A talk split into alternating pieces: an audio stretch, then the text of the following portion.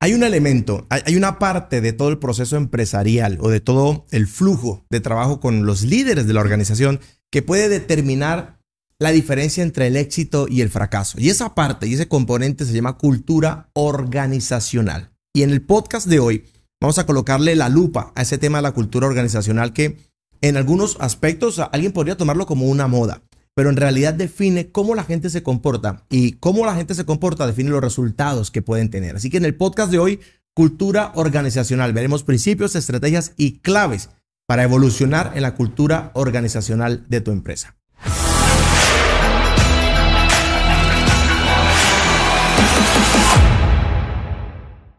Bien, hoy vamos a estar hablando acerca de cómo generar, cómo generar una nueva cultura organizacional en la empresa y tenemos a Ervin Pineda, invitado hoy, que justamente es el encargado de cultura organizacional en Luque Academy.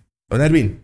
Gracias Álvaro. Hola, buenas tardes, buenos días, buenas noches a la hora que nos estés viendo. Pero publicamos en la mañana. Ah, ok. Todos los martes de la mañana prometimos publicar un podcast de negocios. Llevamos un año sin fallar. Aquí estamos. Perfecto. Y hoy, cultura organizacional. Cultura organizacional, con el experto en cultura organizacional. Bueno, ¿cómo empezamos? Hablando de, yo diría que a veces las organizaciones, cuando empiezan a tratar este tema, piensan que la cultura organizacional es una estrategia, es una técnica que va a tener resultados inmediatos. Y no es así. Ok.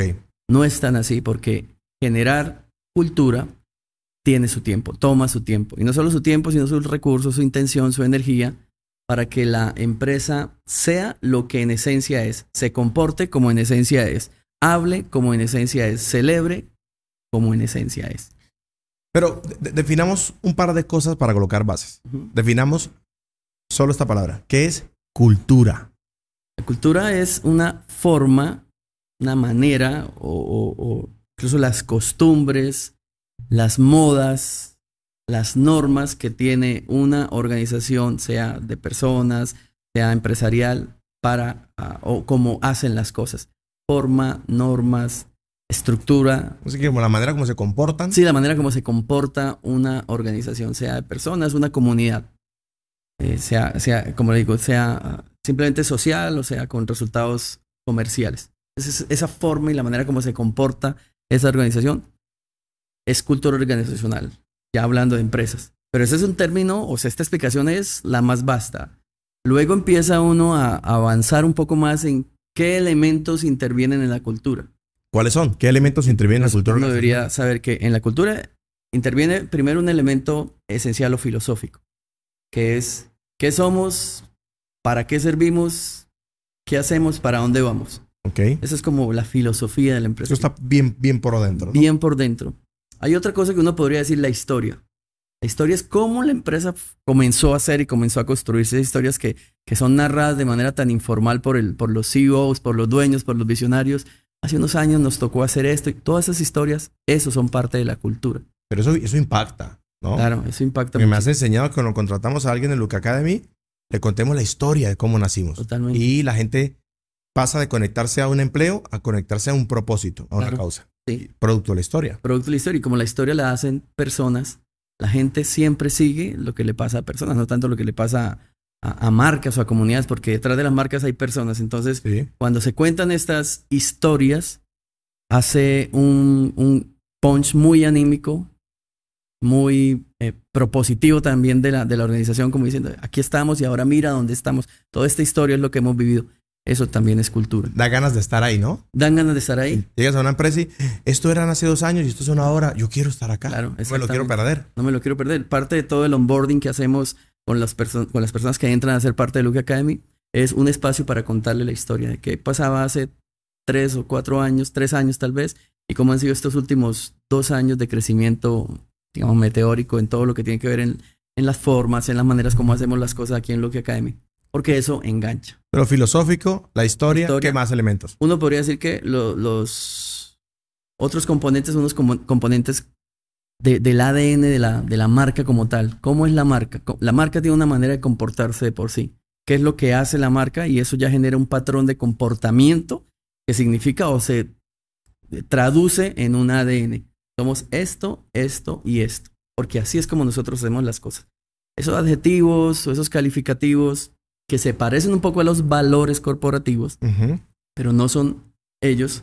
Los valores corporativos se quedan en lo primero, que es qué somos, qué hacemos, todo eso en la filosofía, ahí están los valores corporativos. En cambio, esto es un ADN y es cómo hacemos las cosas, la forma en que hacemos Por las ejemplo, cosas. Por ejemplo, una, voy a decirlo, una empresa de desarrollo de software ok. versus un colegio de un colegio personalizado de secundaria. Ok. Entonces, ¿cómo es la manera como ingresan los clientes a una tienda de o cuál es la experiencia de los clientes en una tienda de la marca de software? ¿Y cómo es la experiencia de los estudiantes cuando entran a un salón de clases? Pues partiendo del hecho de que el que entra a la tienda de software es el que va a comprar software. Sí. Pero el estudiante no es el que No paga, es el usuario. es el usuario. Es el Es usuario. totalmente distinto. Entonces, partiendo de cosas como estas, pero ahí, ahí hay cultura. Ahí debe haberse impregnado la cultura. Tú- algunos dirán, ah, pero eso es como marketing. Sí, el marketing tiene que ver con la cultura organizacional, es cómo hacemos lo que hacemos. De modo que empiezan a, permearse todas las acciones o todos los contactos de la marca con su usuario de esta, de esta cultura organizacional. Pero para que eso suceda, la cultura organizacional comienza desde adentro, comienza a, a vivirse desde adentro. Erwin, tenemos un emprendimiento que recién va arrancando y, y no tiene nada que ver con la facturación. Puedes arrancar con 500 mil o arrancar con 10 mil dólares en ventas. Sí. Pero nunca le hemos puesto atención a la cultura organizacional. ¿Por dónde comenzamos los dos o tres primeros pasos con lo que yo pueda arrancar? Sé que, sé que tengo que contratar a un experto en algún momento, pero, pero ¿con qué puedo arrancar yo? Sí, tienes que definir cuál es el, para arrancar, cuál es el perfil de tu marca.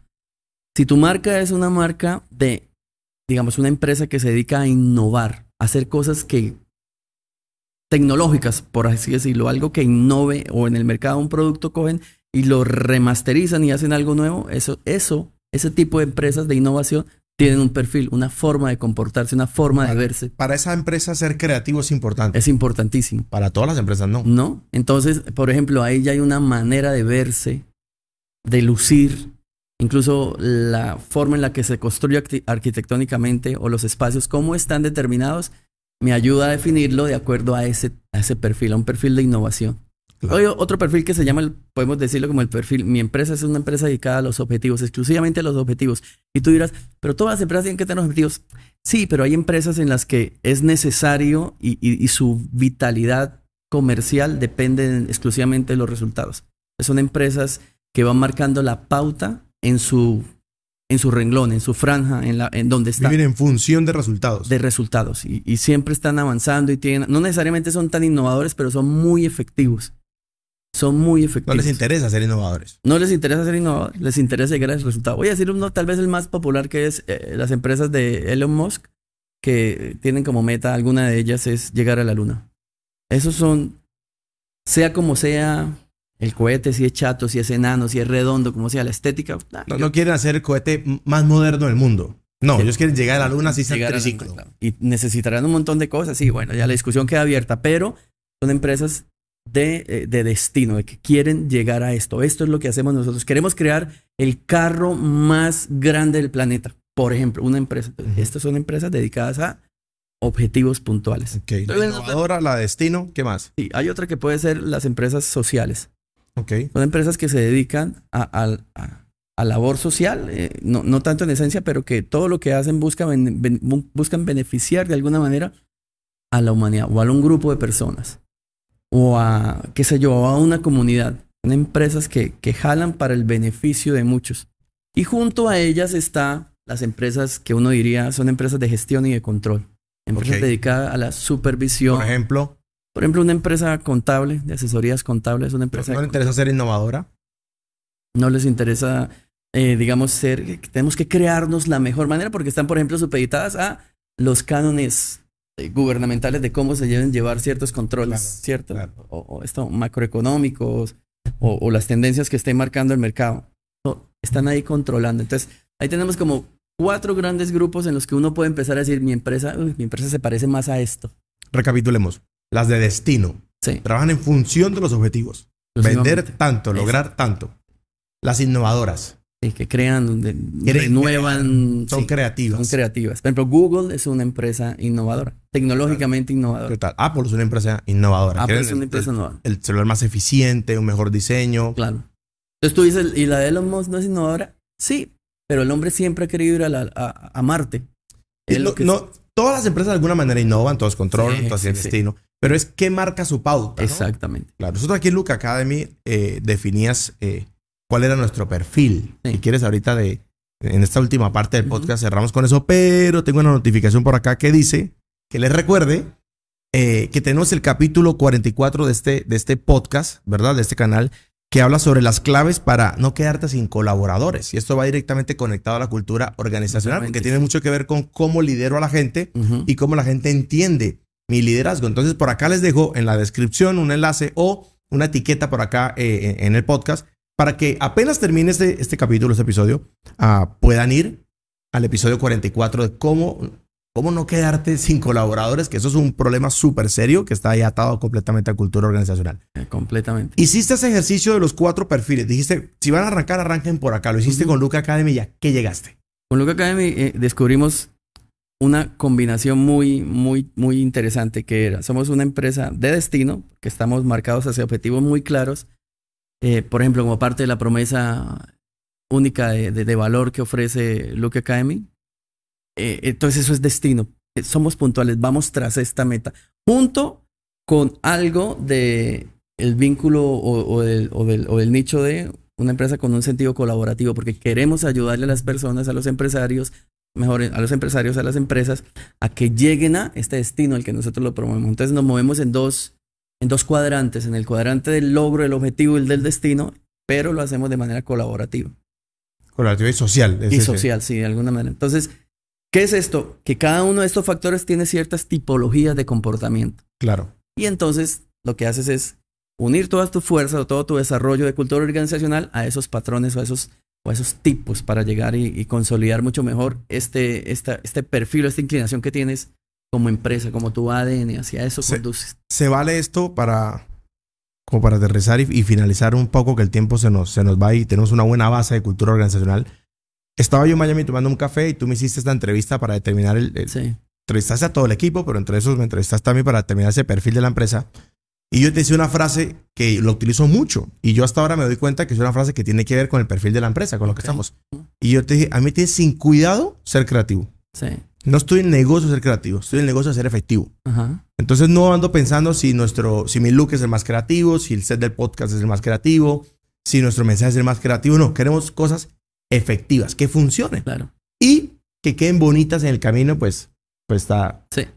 Eso podríamos decirlo que esa, esa frase es parte de nuestra cultura. Sí, totalmente. Esa frase se convierte en, en axiomas. Como, no, no somos tan creativos, nos, nos importa la efectividad. Cuando estás trancado en un proceso y estás queriendo que parezca muy bonito, a menos acá en Luke Academy, ahí entra este axioma. Espera, espera, estoy desgastando en esto que no hace parte de mi cultura. No somos tan creativos. Sí. Podemos solucionarlo de otra manera. Necesitamos hacer la efectividad de eso es cultura organizacional. Eso es Bien. cómo hacemos lo que hacemos, cómo nos salimos de los embrollos, cómo celebramos lo que celebramos. Imagínate, si somos una empresa de destino y yo he sido testigo cómo celebramos cuando logramos algo, cuando tú dices, mira, acabamos de lograr esto, yo sé cómo el liderazgo celebra. Eso es, eso es la cultura. ¿Cómo celebramos? Es otro renglón más de la cultura. Mira, voy a hablarte rápidamente. Es filosofía, historia, liderazgo. eh, los espacios también construyen y son a través de los cuales también hablamos cultura mm, los accesorios que usamos. Hay empresas, ¿sabes? Que dices, bueno, yo puedo, como, para mí lo estético no es importante, yo puedo tener computadores de esos de monitor. Todavía puedo tener computa- computadores de monitor. Otros dicen, no, no, no. Pantallita plana, yo, cultura organizacional. Eso es cultura. ¿Cómo nos? Utilicemos el espacio, pantallas planas, hay que ser efectivos. Exactamente. Pero hay gente, por ejemplo, las empresas de gestión, de control, a ellas no les interesa eso. Claro. Si mi computador viejito me sigue almacenando y me sigue funcionando mi, mi- mi programa contable, yo lo sigo usando. claro. Es como, ah, vamos a construir aquí, ahora sí terminamos, ahora sí terminamos. Eh, el- el- un siguiente piso aquí en las oficinas Sí. y la prioridad es hágalo rápido, porque cuando lo terminen de hacer, ya no cabemos. Totalmente. sí. porque vamos detrás de unos objetivos que nos están eh, eh, empujando allí. Y otro último, y es algo que discutíamos con el equipo, y es que nos gusta divertirnos mientras hacemos lo que hacemos, porque trabajar por objetivos, algo que yo he notado, es que es desgastante. Sí. Y si no lo compenso con diversión, de acuerdo. rápidamente se le, se le pierde el sabor. Sí, rápidamente. Por ejemplo, una característica de las empresas que están destinadas o, o inclinadas a destino y a objetivos tienen que tener un ambiente laboral, una cultura laboral, laboral muy, muy relajada y muy fresca, porque de hecho ya hay una presión. O sea, se trabaja con esta presión de decir, vamos a tras este, a este objetivo.